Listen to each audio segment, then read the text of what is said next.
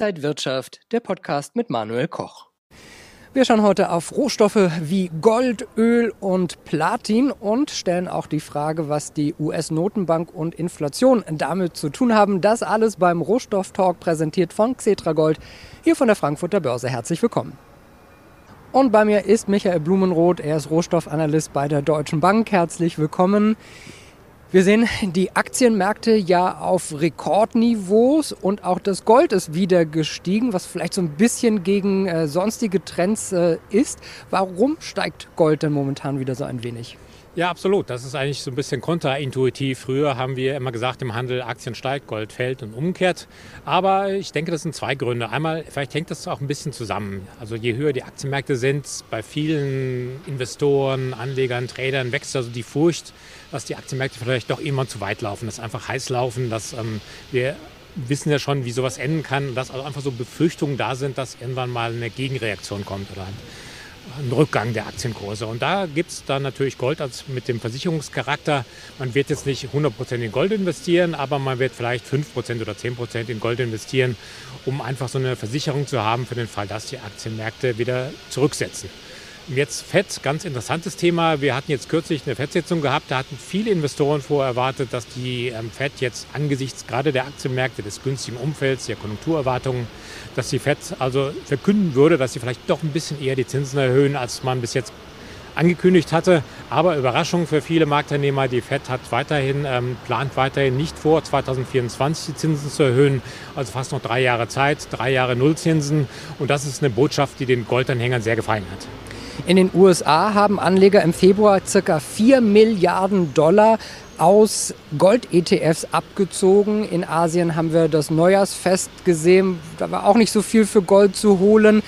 Ist da so ein bisschen der Rückenwind weg oder hat Gold Potenzial?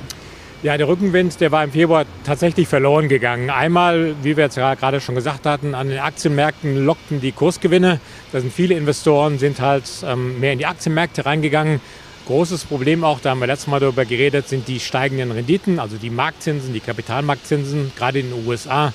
Jetzt ähm, 30-jährige Anleihen mittlerweile ungefähr oder knapp 2,5 Prozent, ähm, 10-jährige Anleihen 1,7 Prozent. Das ist natürlich was, wo viele Anleger vielleicht auch dann überlegen, sichere Gelder oder Versicherungscharakter auch von Staatsanleihen in Anleihen zu parken. Da gibt es Zinsen, Gold zahlt keine Zinsen. Also Rückenwind haben wir jetzt gerade die letzten Wochen nicht gehabt. Allmählich kommt er wieder, denke ich, und zwar deswegen auch, weil die Inflationserwartungen immer weiter ansteigen. Wir haben jetzt in den USA das 1,9 Billionen Dollar zusätzliche Fiskalpaket. Es werden wieder Schecks an die ähm, Bevölkerung verteilt. Das Geld will irgendwie investiert werden. Das könnte auf mittlere Sicht Inflation bedeuten, die wesentlich höher ist, als wir das jetzt sehen. Also einige erwarten schon so Richtung ähm, 3%, vielleicht sogar 4% in den USA.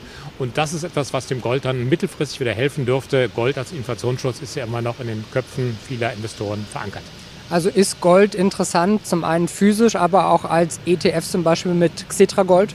Ja, definitiv. Also ich denke natürlich, es gibt geteilte Meinungen. Es gibt auch ähm, andere Analysten, die sagen, oh, der Rollpreis hat nochmal Potenzial für 10% runter, bevor es dann mittelfristig hochgeht. Es ist sehr schwierig, natürlich den Tiefskurs zu finden, den findet keiner, ganz ehrlich gesagt. Die meisten ähm, Händler, Investoren finden den nicht. Aber wer eher so ein mittelfristiges ähm, Kursgewinne, wer mittelfristig Sicherheit haben möchte, wer auch langfristig denkt vielleicht, für den würde ich schon ähm, durchaus drüber, der könnte schon drüber nachdenken, Gold zu investieren.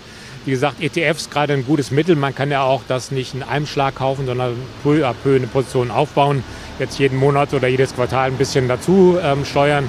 Also wer mittelfristig investiert sein möchte, gerade ETFs bieten sich da. Bestes Edelmetall 2021 bisher Platin. Geht es da weiter nach oben? Ähm, ja, viele ähm, Analysten denken schon. Und zwar, es gibt so eine Zweiteilung bei den Edelmetallen. Bis jetzt eher schwach ins Jahr gestartet Gold und Silber und stark Platin und jetzt neuerdings auch Palladium. Warum ist das so? Ähm, Platin, Palladium werden sehr stark benutzt von der Industrie, gerade für Autokatalysatoren. Jetzt kann man natürlich sagen, oh, Autokatalysatoren, es kommt die Elektromobilität, braucht jemand auch nicht mehr.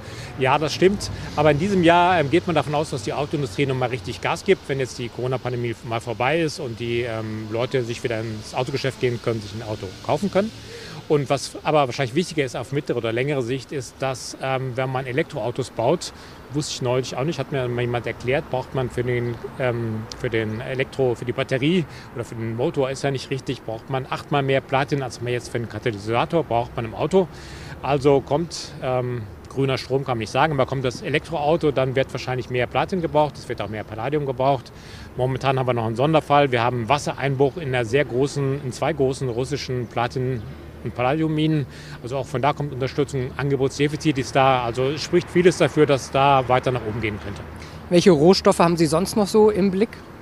Also eigentlich natürlich immer Öl ist ja für jeden wichtig, der mit dem Auto fährt oder der zu Hause heizen muss. Da denke ich, wir haben zwar Rückenwind bekommen von den OPEC-Plus-Staaten. Die OPEC-Plus-Länder haben sich dazu verpflichtet, auch im April weiterhin das Angebot ähm, zu beschränken, die Produktion zu beschränken. Die Nachfrage steigt so allmählich in den USA gibt es Fluggaszahlen, die sind schon wieder auf dem Niveau von vor dem Lockdown letzten Jahr im März. Also da geht es wieder dann allmählich los mit der Mobilität.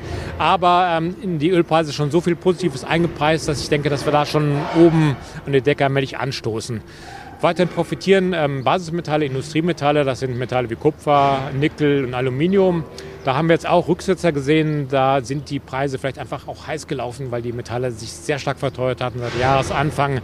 Aber ähm, da ist mittelfristig genau das gleiche Thema. Grüne Energie, ähm, also Kohlendioxid, Emissionsreduzierung.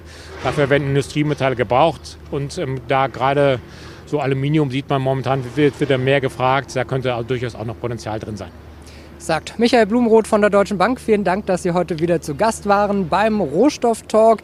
Liebe Zuschauer, Dankeschön für Ihr Interesse. Alles Gute und bis zum nächsten Mal hier von der Frankfurter Börse.